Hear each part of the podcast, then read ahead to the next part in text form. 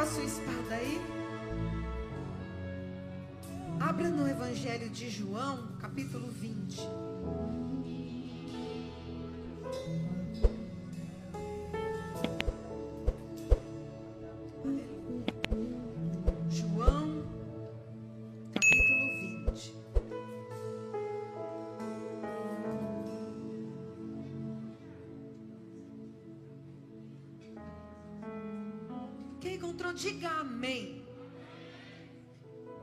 Que diz a palavra do Senhor. No primeiro dia da semana, bem cedo, estando ainda escuro, Maria Madalena chegou ao sepulcro e viu que a pedra da entrada tinha sido removida. Então, correu ao encontro de Simão Pedro e de outro discípulo, aquele a quem Jesus amava, e disse: Tiraram o Senhor do sepulcro e não sabemos onde o colocaram. Pedro e o outro discípulo saíram e foram para o sepulcro. Os dois corriam, mas o outro discípulo foi mais rápido que Pedro e chegou primeiro ao sepulcro. Ele se curvou, olhou para dentro, viu as faixas de linho ali, mas não entrou. A seguir, Simão Pedro, que vinha atrás dele, chegou, entrou no sepulcro e viu as faixas de linho, bem como o lenço que estivera sobre a cabeça de Jesus. Ele estava dobrado à parte, separado das faixas de linho. Depois, o outro discípulo que chegara primeiro ao sepulcro também entrou. Ele viu e creu. Diga comigo, ele viu e creu. Eles ainda não haviam compreendido que, conforme a Escritura, era necessário que Jesus ressuscitasse dos mortos. Os discípulos voltaram para casa. Maria, porém, ficou à entrada do sepulcro chorando.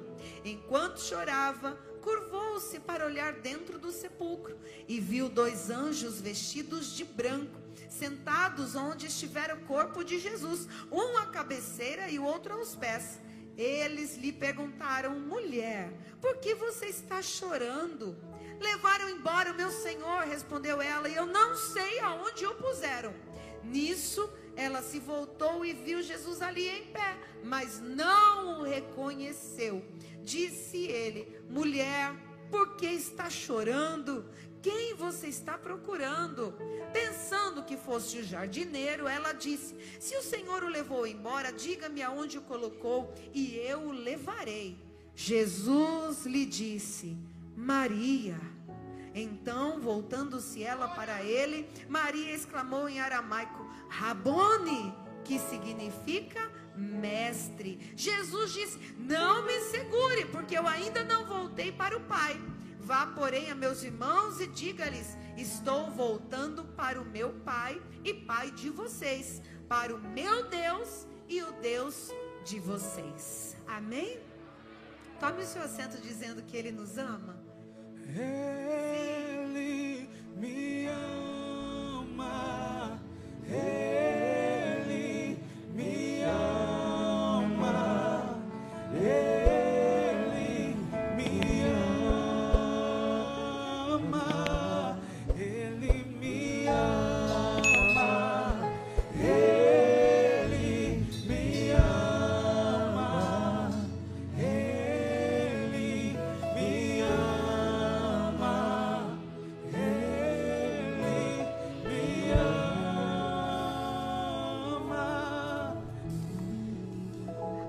certeza do amor de Jesus sobre as nossas vidas é o suficiente para mudar as nossas vidas para sempre.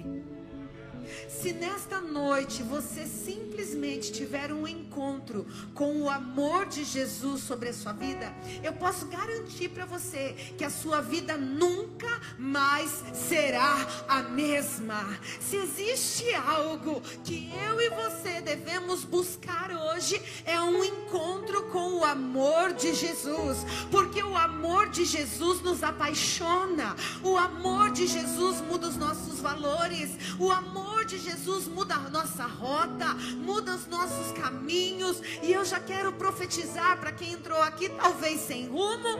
Eu quero profetizar para quem entrou aqui, talvez se sentindo não amado. Hoje o amor vai amar você, e este amor vai mudar a tua história, vai mudar o rumo da tua vida, vai mudar os teus valores e vai fazer com que você não consiga mais viver um dia sem buscar esta presença que nos apaixona. Quem recebe essa profecia? Aplauda ao Senhor então.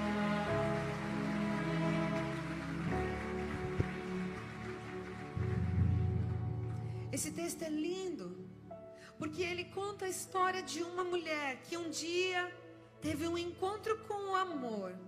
A Bíblia faz menção que essa mulher tinha muitos problemas, também pudera. Sete demônios estavam perturbando a vida dela. Se um demônio já incomoda muito, que dirá sete? Isso significa que ela tinha problemas em todas as áreas da sua vida.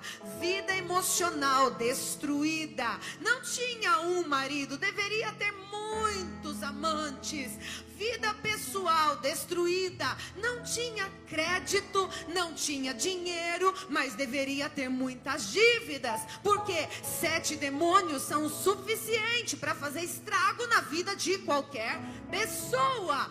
Quem tem sete demônios agindo na sua vida, com certeza não dorme bem, com certeza não come bem. Quem tem sete demônios agindo na sua vida, com certeza padece de muitas enfermidades que não são de ordem natural, que são de ordem espiritual. Quem está padecendo com sete demônios, vai no médico um dia, vai no médico dois dias, faz exame, procura a enfermidade e não a encontra. Por quê? Porque são causas espirituais. Quem está sofrendo de sete demônios não é convidada para o chá da tarde, não tem amigos chegados, não tem carinho, não tem respeito. As pessoas não querem estar perto de pessoas que são atormentadas por sete demônios. Amém ou não amém? Ficou claro? Então nós estamos diante de uma mulher desgostosa da vida. Nós estamos diante de uma realidade de uma pessoa que não sabe o que é amor, não sabe o que é dar certo na vida, não sabe o que é ter paz, não sabe o que é conquistar não sabe o que é ter carreira, não sabe o que é ter família, mas eu tenho uma palavra para você. Se o meu Jesus amou uma mulher que tinha sete demônios, se o meu Jesus olhou para ela e falou: Você pode não ter jeito para o mundo, você pode não ter valor para o homem, você pode não ter jeito para a sociedade, mas olha para mim, mulher, eu encontro graça em tua vida, eu vejo valor em tua vida. Se existe valor na de uma mulher com sete demônios, que dirá na minha e na sua? O Senhor Jesus te encontra nessa noite e te ama. Aleluia.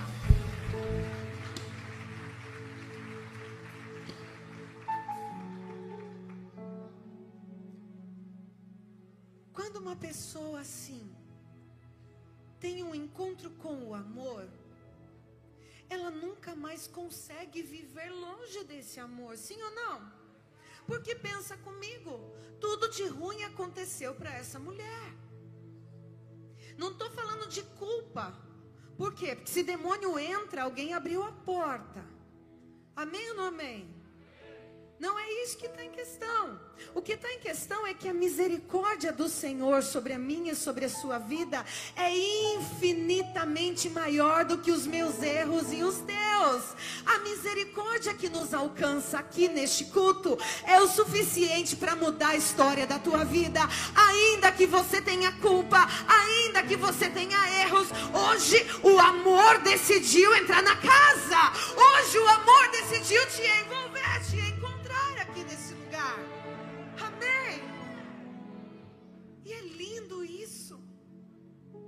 Porque quando essa mulher tem um encontro com o amor, ela deixa tudo. Alguns dizem que ela era prostituta, a Bíblia não faz menção. Mas quem sofre de sete demônios, ela perde alguns valores, ela acaba fazendo coisas que mancham a sua reputação. Mais na frente, nós vamos ver que essa mulher, ela entra no jantar e ela rouba a cena do jantar. Mas o que eu quero mostrar para você é que ela largou tudo. A partir do momento que Jesus entregou para ela o que dinheiro não entregou. Por quê? Porque ela tinha dinheiro. A Bíblia diz assim que ela mantinha o ministério de Jesus. Eu não sei de onde vinha esse dinheiro, tinha um vaso com um azeite, um, um, um nardo puro, um vaso de alabastro e não era barato, tanto que isso chamou a atenção de Judas quando ela decide quebrar o vaso e jogar o perfume nos pés do Senhor Jesus. Ou seja, ela abandona a vida de pecado, ela abandona a vida dos muitos prazeres. Por quê? Porque ela tinha muitos prazeres, ela tinha dinheiro, mas ela era infe, infeliz. Porque lhe faltava o quê? Lhe faltava o amor de Deus mais do que aquilo que você necessita hoje. O que o meu Deus tem para sua vida é o amor que jorra do coração dele. Uma pessoa que é envolvida pelo amor do Senhor, ela é capaz de deixar tudo. Ela deixa a riqueza, ela deixa a vida de pecado, ela deixa as mágoas. Sim, ela deixa para trás as feridas. Por quê? Porque ela está pronta para seguir aquele meu Jesus está passando aqui hoje a procurar aqueles que vieram. Para quê, pastora? Para serem encontrados pelo alvo do seu amor. Seu amor de Deus que você busca nessa noite, ele te encontrou aqui nesse lugar. Aleluia.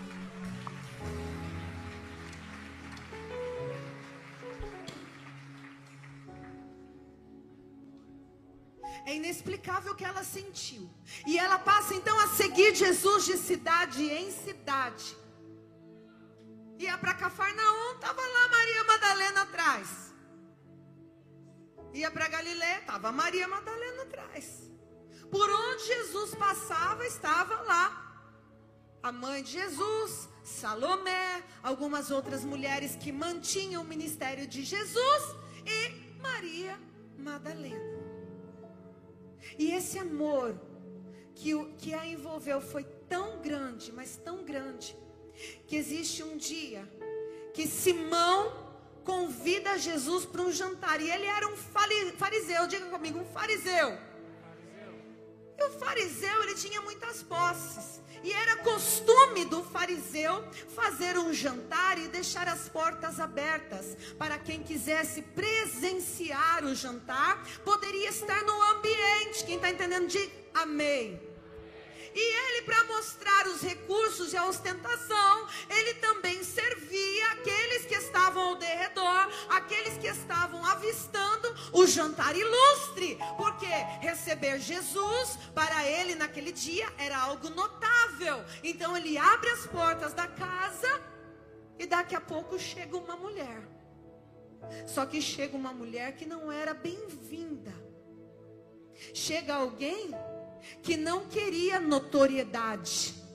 Chega alguém que não estava preocupado se tinha uma cadeira preparada para ela. Quando muitos de nós estão preocupados com a cadeira preparada, com o lugar de honra e com o lugar de destaque, essa mulher entrou na cena, roubou a atenção de Deus, de Jesus. Por quê?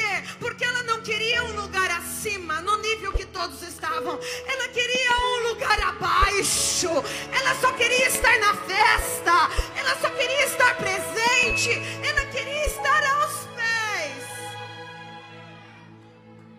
E o costume, o costume de um anfitrião era ungir a fronte do convidado com um óleo e lavar os seus pés da caminhada. Quem está entendendo, diga amém.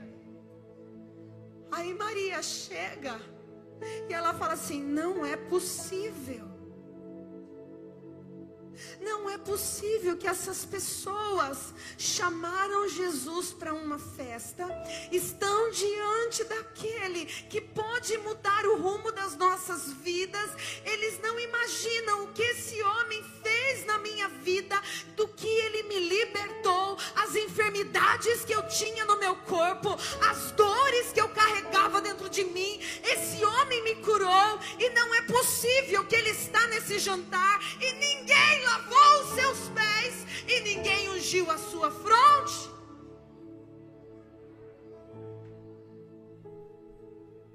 E ela começa a chorar. E eu posso imaginar que o choro dela é um choro de indignação. Como pode estar diante do Rei dos Reis? Como é que pode estar diante do Senhor dos Senhores e ser indiferente a essa presença?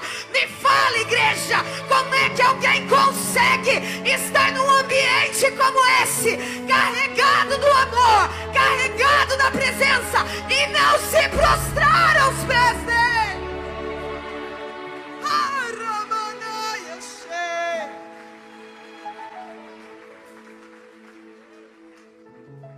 Por isso que muitas vezes o olhar de Jesus se volta para o menor. É por isso que muitas vezes a atenção do mestre se volta para o pequenino. Por quê? Porque o pequenino não está preocupado se vai se expor, se não vai se expor. Ele veio justamente para isso. Ele veio preparado. Ela trouxe de casa o vaso. Ela saiu determinada. Eu vou ao encontro dele. E eu vou fazer o que for possível para chamar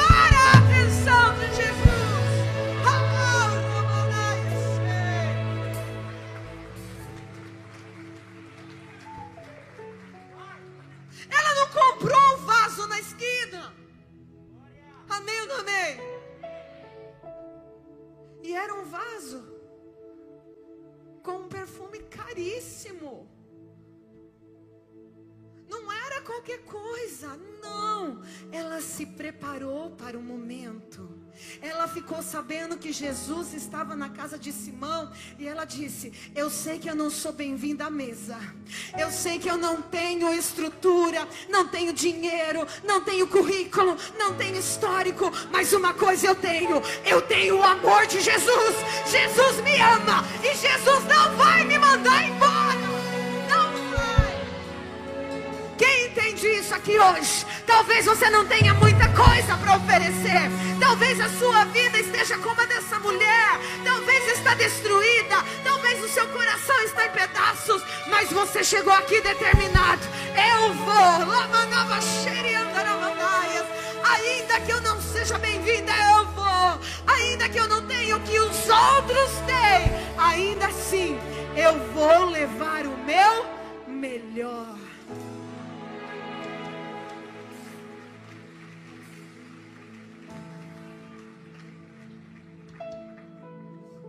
E literalmente ela rouba a cena.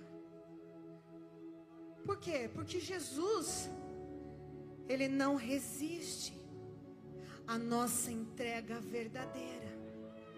Um coração contrito e quebrantado, o Senhor não despreza.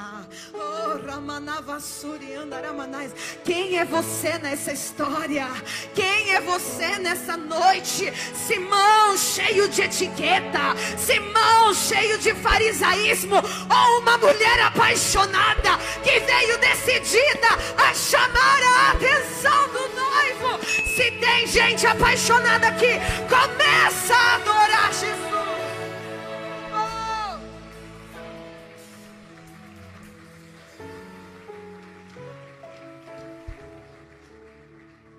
Eu não quero ouvir isso de Jesus. Pensa, você está num ambiente e você começar a questionar por que é que Jesus está Jesus está olhando para ela? E ouvi de Jesus: Eu entrei em tua casa e tu não me deste um ósculo santo. Eu entrei em tua casa e não, não preparaste a minha chegada, não lavaste os meus pés. Olhe para essa mulher, desde que ela entrou aqui, ela não para de chorar e ela lava os meus pés com as suas lágrimas. Por quê? Porque no coração de adorador tem quebrantamento.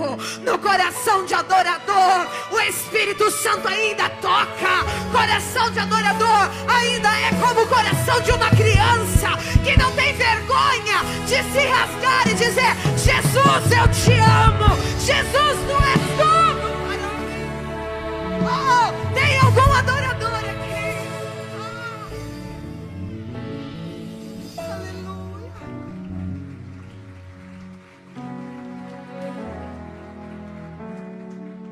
E olha o que essa mulher faz.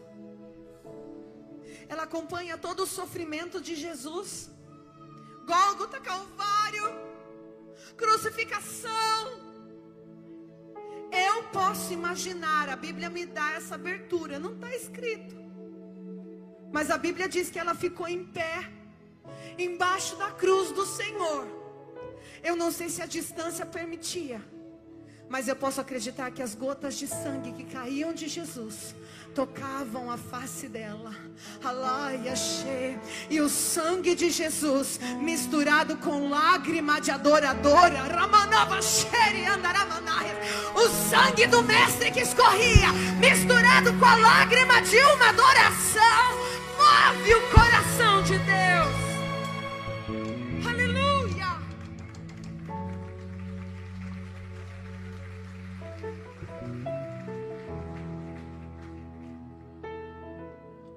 E ela olhando para Jesus, com uma espada cravada no seu peito, porque ela pensava: que mal ele fez. Ele só fez o bem por onde ele passou. Ele curou, ele libertou, ele deu vida, ele me amou. Ele encontrou valor em minha vida. Ele me deu um sentido para viver. Ele me deu um ministério. Ele me deu uma caminhada. Ele me deu uma história. Tem alguém que se identifica aqui com isso? Ele me deu uma história. Ele me deu alegria. Ele me deu salvação. Que mal ele fez? Vai embora, Maria. Não vou. Me deixe ficar aqui. Vai embora, mulher, vai descansar. Não vou. Eu quero ver onde vão colocar o corpo do meu Jesus. Enquanto muitos, muitos desprezam a presença viva de Jesus, ela estava diante do corpo morto de Jesus, mas ela não arredou o pé daquele lugar. Ei, eu não sei quem vai embora, eu não sei quem não se importa, mas eu e você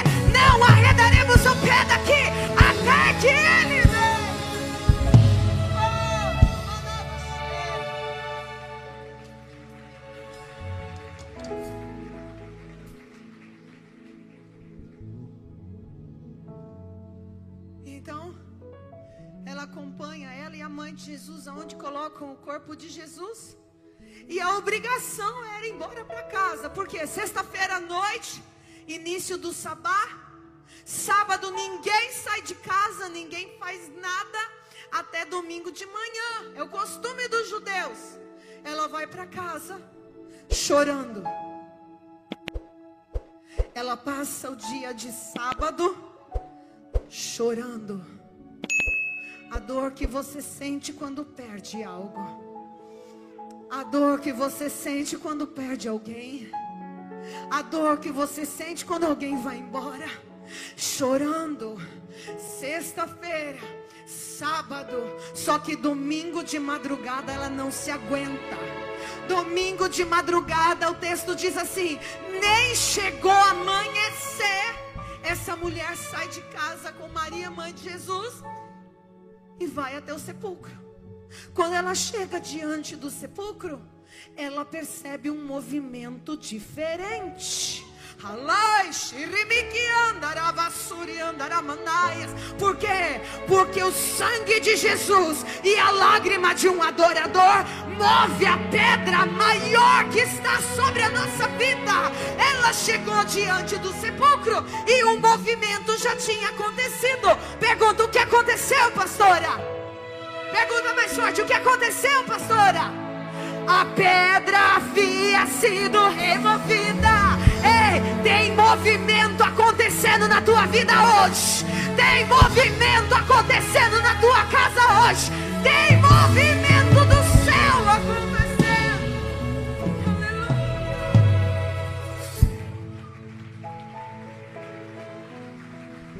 Quantos acreditam nisso? Ela se abaixa, ela dá uma olhada. E ela vê que Jesus não está ali. Ela volta rapidamente. Por quê? Porque ela é uma mulher. Ela vai comunicar Pedro. Pedro, ele não está lá e a pedra foi removida. Então Pedro e João, que é o discípulo a quem Jesus amava. Detalhe, quem escreveu o livro foi João, tá? Então ele era consciente que Jesus o amava, porque ele faz menção dele mesmo como aquele que Jesus amava. Aleluia. Em um livro meu, talvez um dia eu vou escrever isso assim como João, a serva que Jesus amava. E você também pode bater no peito e declarar para o mundo ouvir: o filho que Jesus amava, o servo que Jesus amava. Porque se ele amou Pedro, se ele amou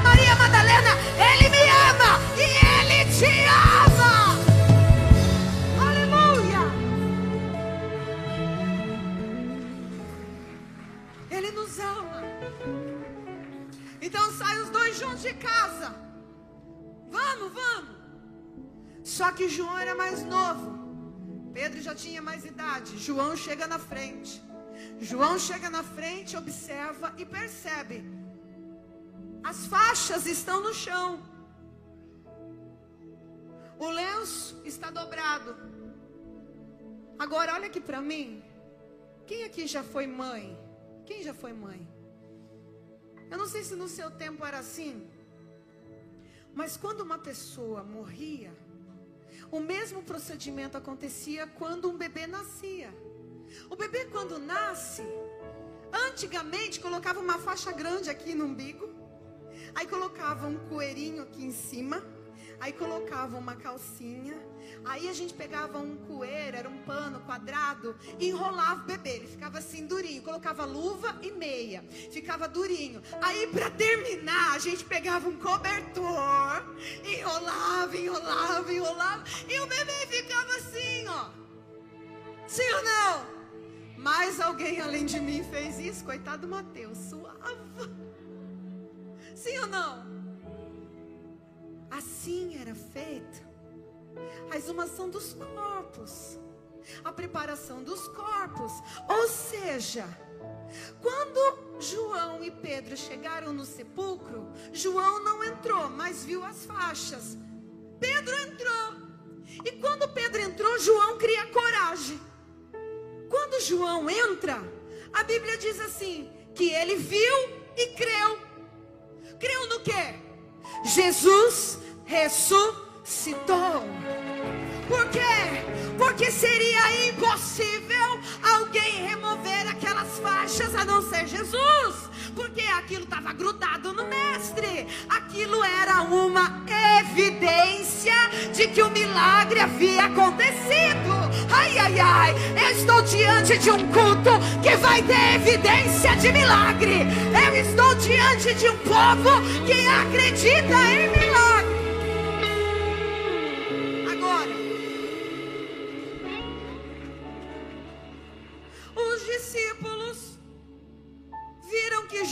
Ressuscitou e voltaram para casa. Eles foram embora para casa. Evidência de milagre, Jesus ressuscitou, vão embora. Só que Maria não. Maria continuou chorando. Eu não sei quanto a vocês. Vocês se contentam com a evidência do milagre. Mas eu não cheguei até aqui para ver evidência de milagre de ninguém. Eu cheguei até aqui porque hoje eu quero ver Jesus. Hoje eu quero ver Jesus.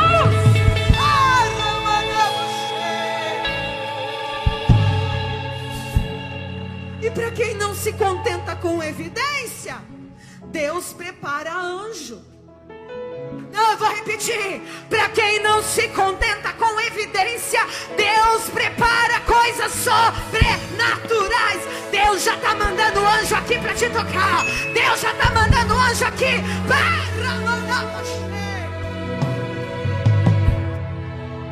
Pensa comigo, ó. Estou encerrando. Pedro entrou lá dentro, sim ou não? Tinha anjo lá? Tinha nada. Tinha a faixa caída e o lencinho dobrado. Evidência de milagre foi embora para casa. Ela não. Não, não, não. Eu quero ver Jesus. Eu fiquei com ele até o fim. Eu vi o sangue dele escorrendo em mim. Eu não vivo sem o meu Jesus. Ele disse que ressuscitaria. Ele disse que voltaria. Eu estou aqui porque eu preciso de um milagre. Eu quero ver Jesus. Tem mais alguém que chegou determinado hoje? Eu não quero a evidência de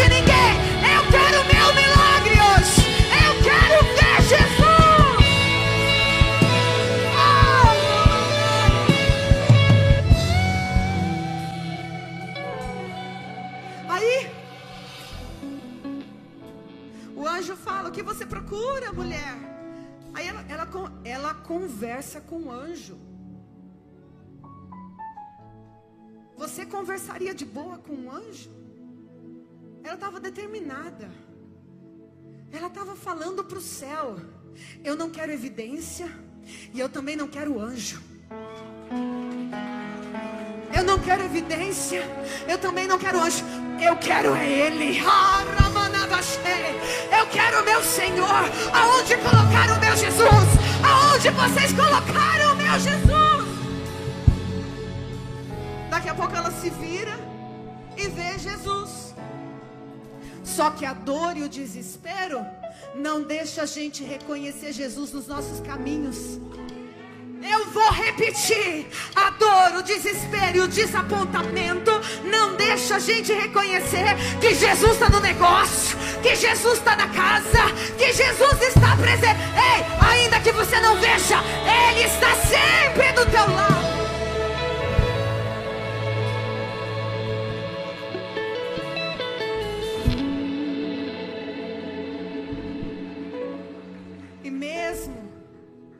a gente não veja, Ele ainda assim sabe nos trazer para perto dele. Quer ver como? Pergunta: como? Maria. Mas não foi, calma, calma. Não foi qualquer nome que ele falou, não desde que ela se converteu, desde que ela foi liberta, ela está seguindo a Jesus, sim ou não? Pensa quantas escorregadas ela já não deu. Porque assim se converteu, foi liberta, nunca mais pecou, é isso? Não. Tinha dia que ela estava brava. Eu vou lá, não te receberam, Jesus? Deixa comigo que eu vou lá. Aí sabe o que, Jesus falava? Olha aqui para mim. Ele falava, Maria, lá mandava cheia. Aí mais para frente, ela queria fazer de repente algo que não estava no script, que não estava no caminho. E aí ele entrava em cena novamente para convencer o coração dela, olhava nos olhos dela e falava assim: Maria, então entenda, ainda que seus olhos não contemplem o Mestre, a voz dele você sempre vai reconhecer. Quê? Porque você sabe quando ele te chama, você conhece a voz que te chama, você conhece a voz que te conduz, e nessa noite ele te chama pelo nome Maria, Maria.